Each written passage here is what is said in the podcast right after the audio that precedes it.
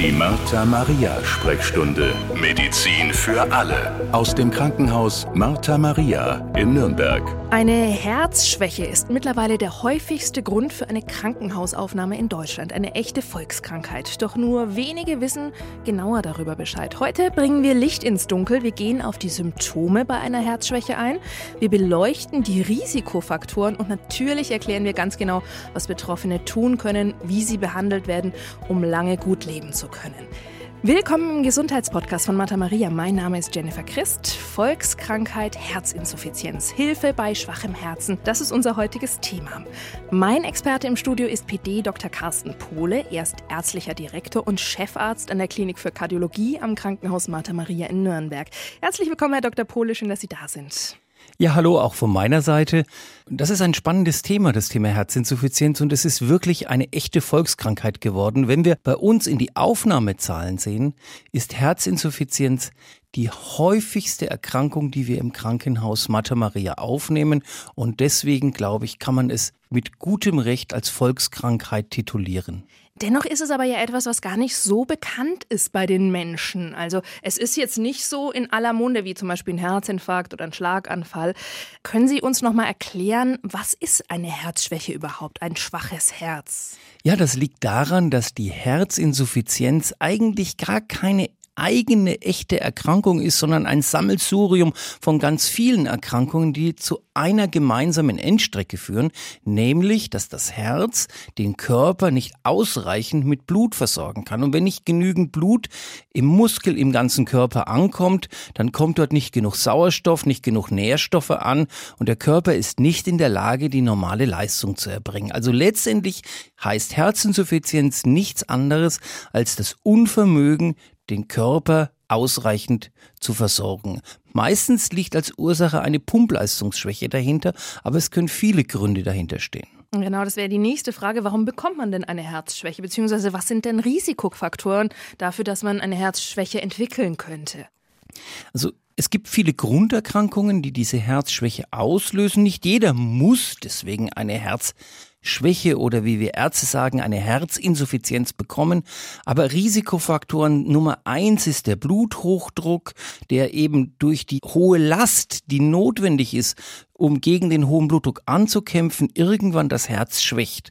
Andere sehr häufige Ursachen ist eine Herzgefäßerkrankung, koronare Herzerkrankung oder ein Herzinfarkt, ein plötzlicher Verschluss, bei dem dann ein Teil des Herzens nicht mehr mitarbeiten kann und das Herz dann nicht mehr in der Lage ist, den Körper zu versorgen. Aber es gibt, und das ist im Moment gerade auch ein Thema, was oft diskutiert wird, ist das Thema Herzmuskelentzündung. Und schwere Herzmuskelentzündungen können dazu führen, dass der ganze Muskel schwächer wird und eben auch nicht mehr ausreichend pumpen kann.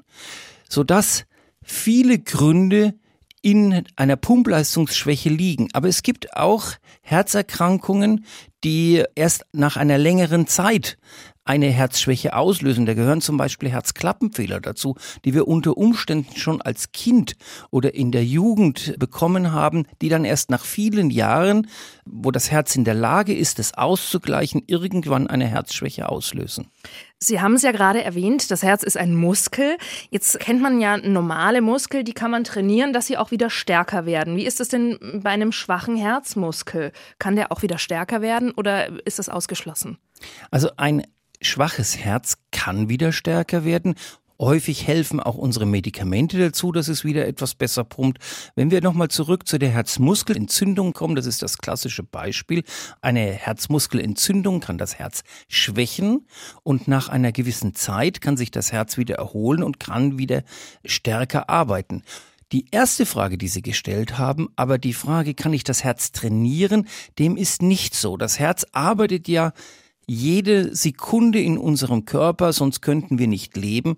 Wir können das Herz nicht stärken, indem wir Sport machen. Wir können aber sehr wohl die Muskulatur stärken, indem wir Sport treiben. Und deswegen ist auch für Herzschwächepatienten körperliche Bewegung ein wichtiges Instrument, denn der Muskel wird dadurch stärker und das Herz braucht weniger Leistung und der Muskel kann mit weniger Sauerstoff aufkommen und die Folge ist, dass der Mensch auch mit einem schwachen Herzen im Alltag besser zurechtkommt. Interessant, dass man mit einem schwachen Herzen auch Sport machen kann. Wir gehen später noch genau auf konkretere Tipps für Patienten und Patientinnen ein.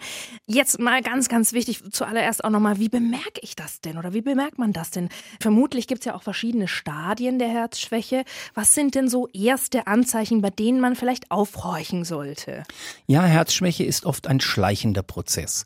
Und zwar kommt es oft vor im Alltag, dass man gemerkt hat, okay, hier diesen Berg bin ich hochgelaufen und jetzt schaffe ich das nicht mehr. Der häufige Gedanke ist, ja, jetzt bin ich etwas älter geworden und das liegt am Alter, das ist so der typische Gedanke eines Patienten und in Wirklichkeit haben wir eine Herzschwäche, die eben nicht mehr in der Lage ist, bei hoher Leistung den Körper zu versorgen. Und das schleicht sich langsam ein und irgendwann genügt dann nur noch eine Treppenetage, um dann zu einer Luftnot zu kommen und einen Moment des Innehaltens auslöst. Also mehr als einfach aus der Puste sein mehr als aus der Puste sein. Das ist ein, ein auch oft schwieriger Punkt zu sagen, habe ich jetzt einfach einen Trainingsmangel, genau. habe jetzt den Sommer über keinen Sport gemacht, habe vielleicht auch etwas zugenommen, liegt es daran oder liegt eine organische Erkrankung dahinter? Das kann der Patient oft gar nicht äh, unterscheiden. Es gibt aber auch andere Anzeichen für eine Herzschwäche. Äh, das ist zum Beispiel, dass man nachts häufiger auf die Toilette muss, dass man, wenn man im Bett liegt, nachts nicht mehr so richtig flach schlafen kann, unter Umständen ein, zwei Kissen braucht. Unter um, dem Rücken. Unter dem Rücken.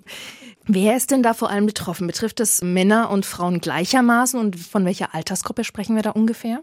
Also wir unterscheiden ganz grundsätzlich zwei große Formen in der Herzschwäche. Das eine ist eine Herzinsuffizienz, Herzschwäche mit schwachem Herzen, mit Pumpleistungsschwäche. Das andere ist eine Herzschwäche mit erhaltener Herzleistung, bei denen das Herz sich zwar gut zusammenziehen kann, aber ein Problem in der Dehnung, in der Elastizität hat. Und da ist die Frage ganz interessant, eben wie ist die Geschlechterverteilung? Während bei dem schwachen Herzen die Menschen eher etwas älter sind, bei dem pumpgestörten Herzen etwas älter sind und häufiger Männer sind, finden wir die Herzschwäche mit normaler Pumpleistung, bei der die Elastizität gestört ist, eher bei Frauen. Und da auch bei welchem Alter? Also ab wann sollte man da so ein bisschen sensibilisiert ja, werden? Ja, das kann durchaus im Alter von 40 schon losgehen. Gefeit ist niemand von einer Herzschwäche.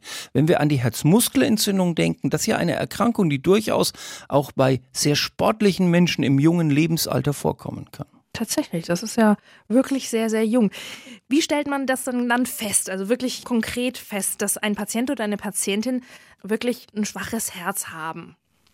Also wenn erste Anzeichen auftreten, Luftknappheit, vielleicht auch Wassereinlagerung in den Beinen häufiges Wasserlassen in der Nacht oder man spürt immer wieder Herzrhythmusstörungen, dann sollte man unbedingt seinen Hausarzt aufsuchen, denn der Hausarzt kann den Patienten zum ersten Mal gut untersuchen, schauen, ob diese Symptome zu einer Herzschwäche passen und es gibt auch Blutwerte, mit denen man sehr gut feststellen kann, ob das Herz überlastet ist, egal aus welchem Grund. Das alles kann der Hausarzt in seiner Praxis feststellen. Wenn dann der Verdacht auf eine Herzschwäche, eine Herzinsuffizienz besteht, ist allerdings der Kardiologe, also der Fachmann von Nöten, denn der muss dann eine Ultraschalluntersuchung des Herzens, eine sogenannte Echokardiographie machen und in der kann er dann feststellen, ist das Herz in der Pumpe zu schwach oder was sind die Gründe dafür, dass diese Herzinsuffizienz entstanden ist? Also man kann das, habe ich Sie richtig verstanden, mit einer einfachen Ultraschalluntersuchung erkennen. Ja, mit einer einfachen Ultraschalluntersuchung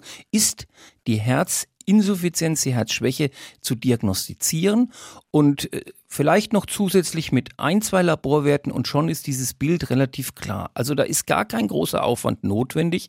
Schwieriger wird es dann oft, äh, aus der Vielzahl der Ursachen die richtige herauszufinden, was hinter der Herzschwäche steht. Denn entscheidend ist ja nicht nur die Herzschwäche zu behandeln, sondern auch die Ursache zu finden, um möglicherweise ursächlich dagegen vorgehen zu können. Also um an irgendwelchen Stellschrauben drehen zu können. Genau, also das klassische Beispiel ist der Herzklappenfehler und wenn man den dann behandeln kann, ist oft auch die Herzschwäche wieder verschwunden. Ah, verstehe. Okay. Und auch wenn man eine Herzmuskelentzündung hatte, kann sich es wahrscheinlich auch wieder so ein bisschen erholen, sodass man wieder mehr Pumpleistung ja, hat. Ja, also das ist ganz häufig der Fall und das ist bei einer Herzmuskelentzündung aber nie vorhersehbar, ob der Patient wieder vollständig regeneriert ist und auch wieder voll leistungsfähig ist nach einer gewissen Zeit oder ob sich aus einer Herzmuskelentzündung eine dauerhafte Herzmuskelschwäche, man nennt das dann Kardiomyopathie, also eine dauerhafte Erkrankung des Herzmuskels entwickelt. Jetzt stellen wir uns einfach mal einen Patienten vor mit dieser Diagnose Herzschwäche. Da erschrickt man natürlich als allererstes mal. Das, das, verunsichert einen ja sehr stark. Was kann man denn da machen im Krankenhaus, um ihm zu helfen, um ihm auch weiterhin eine gute Lebensqualität bieten zu können? Wie wird der Patient behandelt? Sie hatten vorhin schon mal Medikamente angesprochen, aber was gibt es da für Möglichkeiten für ihn? Also Oft sind Patienten, die ins Krankenhaus kommen, mit der Erstdiagnose einer Herzschwäche deutlich gezeichnet, mit schwerer Luftnot, mit deutlichen Wassereinlagerungen im Körper. Deswegen ist die allererste Maßnahme im Krankenhaus die Entwässerung und die Wiederherstellung eines normalen Wasserhaushaltes. Dies geschieht in der Regel mit Tabletten oder Infusionen, über die ein entwässerndes Medikament gegeben wird, was dann dazu führt, dass wir vermehrt Urin ausscheiden und darüber wieder ein normaler äh, Wasserhaushalt entstanden ist. Das ist aber nur kurzfristig der erste Schritt. In einem zweiten Schritt haben wir heute ein ganzes Bündel an Medikamenten, die das Herz entlasten und dem Herz die Möglichkeit geben, auch mit seiner geringeren Leistung einen möglichst hohen Wirkungsgrad zu erzielen und den Körper gut zu versorgen.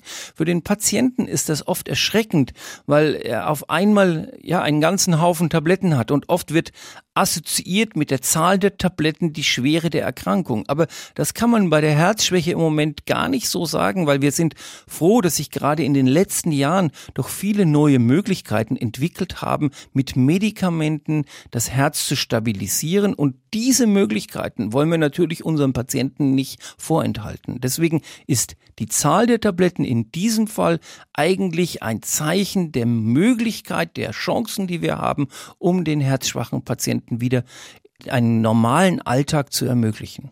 So dass er eben auch Sport machen kann und genau. vielleicht auch längere Wanderungen und so weiter. Er soll, ja. er soll wirklich ganz normal an seinem Alltag wieder teilnehmen können. Das gelingt uns oft auch viele Jahre bis irgendwann die Herzschwäche so gravierend wird, dass dann doch immer mehr Einschränkungen entstehen. Und dann, Stichwort, kann man dann eine Operation machen, zum Beispiel mit einem Herzschrittmacher oder irgendwas anderes einbauen, dass das Herz so ein bisschen unterstützt wird? Ja, also wir haben auch da ein ganzes Bündel an Möglichkeiten, die wir individuell anpassen müssen, um den äh, Patienten gut zu versorgen. Da gehört zum einen der Schutz vor lebensbedrohlichen Herzrhythmusstörungen dazu. Und wir wissen, dass jeder Mensch, der ein starkes geschwächtes Herz hat, ein erhöhtes Risiko hat, einen Herzstillstand zu bekommen. Und hierfür gibt es spezielle Herzschrittmacher, die sogenannten internen Defibrillatoren, also kleine Schrittmachergeräte, die in der Lage sind, bei einem Herzstillstand sofort zu reagieren und den Menschen wieder ins Leben zurückzuholen. Es gibt aber auch andere Herzschrittmacher, die immer dann, wenn das Herz völlig asynchron arbeitet und damit sehr viel seiner Leistung verliert, das Herz wieder synchronisiert und gleichmäßig arbeiten lässt. Wir haben auch die Möglichkeit immer dann, wenn Herzklappenfehler entstehen. Das entsteht zum Beispiel dadurch, dass das Herz wird immer größer und die Klappen werden auseinandergezogen und werden dann undicht mit speziellen Verfahren, kleinen Clips. Man kann sich das vorstellen wie eine Büroklammer, die Herzklappe wieder zusammenzuziehen und damit die Undichtigkeit zu beseitigen. Sie sehen also, es gibt einen ganzen Baukasten, um in speziellen Situationen dem herzschwachen Patienten weiterzuhelfen und das muss immer individuell im Arzt-Patienten-Gespräch festgelegt werden, was für den einzelnen Menschen das Richtige ist. Und das unterscheidet sich nicht nur von der Erkrankung, sondern es ist ja auch eine Frage des Lebensalters. Oft sind herzschwache Patienten sehr alt und dann muss man sich sehr gut überlegen, welche Maßnahme ist für diesen älteren Patienten dann auch wirklich noch geeignet. Umgekehrt gibt es eben auch sehr junge herzschwache Patienten, die dann unter Umständen wenn alle Möglichkeiten ausgeschöpft sind, bis zu einer Herztransplantation entsprechend versorgt werden müssen. Ist das Ganze denn vererbbar? Also wenn man jetzt eine Oma hat, die eine Herzschwäche hatte, ähm, muss der Enkel damit rechnen, dass er das vererbt bekommen hat? Also ganz grundsätzlich ist ja die Herzschwäche eine extrem häufige Erkrankung. Und sie ist deswegen so häufig, weil wir alle das Glück haben, so alt zu werden. Und damit tritt diese Herzschwäche irgendwann im Laufe des Älterwerdens auf. Diese Art von Herzschwäche ist meistens nicht vererbt, sondern die liegt einfach an den Volkskrankheiten, Bluthochdruck, Herzgefäßverengung, Herzverschleiß von Herzklappen, die am Ende zu dieser Herzschwäche führen. Bei jungen Menschen mit einer Herzschwäche kann es durchaus sein, dass es sich hier auch um ererbte Erkrankungen handelt. Trotzdem sind das seltene Fälle und wir müssen uns nicht die Sorge machen, nur weil unsere Großmutter an Herzschwäche erkrankt war, dass dann hier auch so eine Erkrankung einem selber droht. Okay, ich habe gehört, dass Sie am Krankenhaus Martha Maria Nürnberg eine sogenannte Heart Failure Nurse haben. Das klingt ja erstmal sehr exotisch, zu Deutsch Herzinsuffizienzschwester spannend. Was hat's denn damit auf sich? Ja, das ist ein spannender Name und wir neigen ja immer mehr dazu, Anglizismen ins Deutsche zu übernehmen, weil wir oft im Deutschen gar keine so guten Wörter dafür haben, wie das die Amerikaner in ihrer Sprache ausdrücken können. Die Heartfehler Nurse ist eine speziell ausgebildete Krankenschwester, die dem Patienten, gerade wenn er neu die Diagnose Herzschwäche hat, hilft aus dem Krankenhaus, dem behüteten Umfeld, mit der täglichen Visite mit Krankenschwestern, Ärzten herauszuhelfen und ihm in den Alltag zu helfen. Denn wir müssen uns im Klaren sein, für den Patienten, aber auch die Angehörigen sind ganz viele Ängste, diffuse Ängste da und wenig Wissen da, wie man mit dieser Erkrankung im Alltag umgehen kann. Und der Arzt ist doch mehr mit den Medikamenten, mit den Therapiemaßnahmen beschäftigt, so dass das Gespräch und dass der Übergang in den Alltag oft zu kurz kommt. Und genau hier setzt die Heartfehler-Nurse an.